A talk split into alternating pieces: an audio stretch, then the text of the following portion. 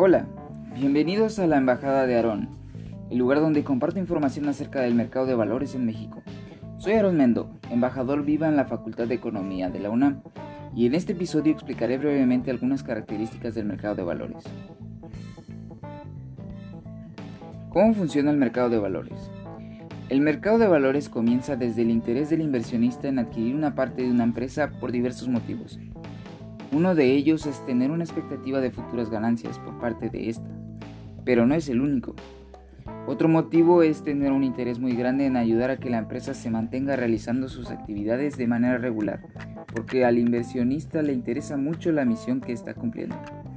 Esto lo lleva a buscar un intermediario que en nuestro caso es una casa de bolsa. Las casas de bolsa son las instituciones financieras que pueden transferir las órdenes de los inversionistas directamente a las bolsas de valores y así llevar a cabo las transacciones correspondientes. ¿Cómo se adquiere una acción? Para que el inversionista pueda adquirir acciones tiene varias opciones. Una de ellas es participar en el negocio desde su creación que lo convierte automáticamente en acreedor de un gran número de acciones incluso antes de que la empresa sea oficialmente listada en la bolsa, con su respectiva oferta pública inicial. Ejemplos de este tipo de inversionistas son los fundadores de las empresas. Otra opción es participar dentro de la oferta pública inicial, que es comprar las primeras acciones originales desde un principio, lo cual es un poco difícil porque se requieren de volúmenes muy grandes de compra de acciones y previa invitación a participar en ella. Por último tenemos la opción más común, que es en el mercado secundario, donde se compran y venden las acciones todos los días en volúmenes de diferentes tamaños. Pero, no todas las acciones se venden igual. Existen empresas con mayor y menor liquidez.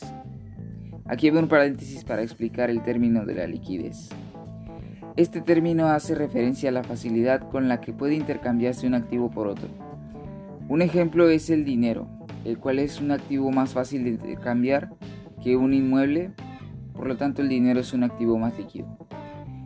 Esta liquidez quiere decir que existen empresas con acciones que se venden mucho y con acciones que se venden poco. Si estoy pensando en vender acciones a muy corto plazo, la manera más sencilla es comprando acciones que tengan alta liquidez. En otras palabras, que se venden más. Por el contrario, si tengo paciencia, Puedo esperar mucho tiempo para vender las acciones, es decir, puedo adquirir acciones de menor liquidez, que son las que se venden menos.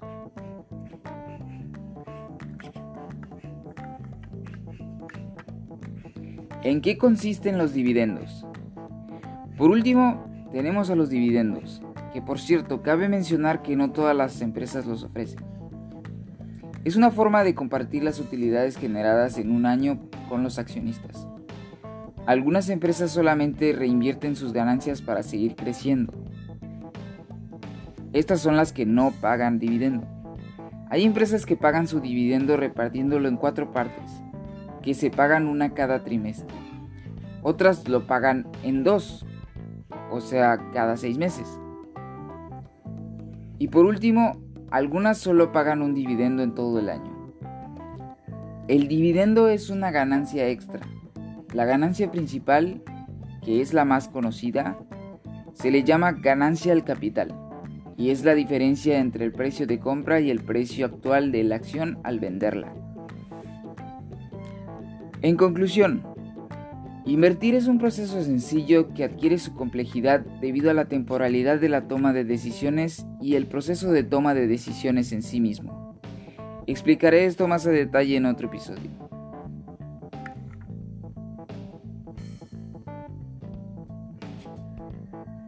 Bueno, por ahora eso es todo en el episodio de hoy.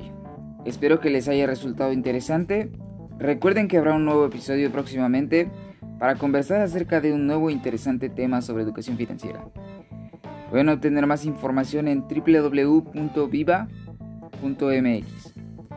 y síganos en todas nuestras redes sociales. Hasta la próxima.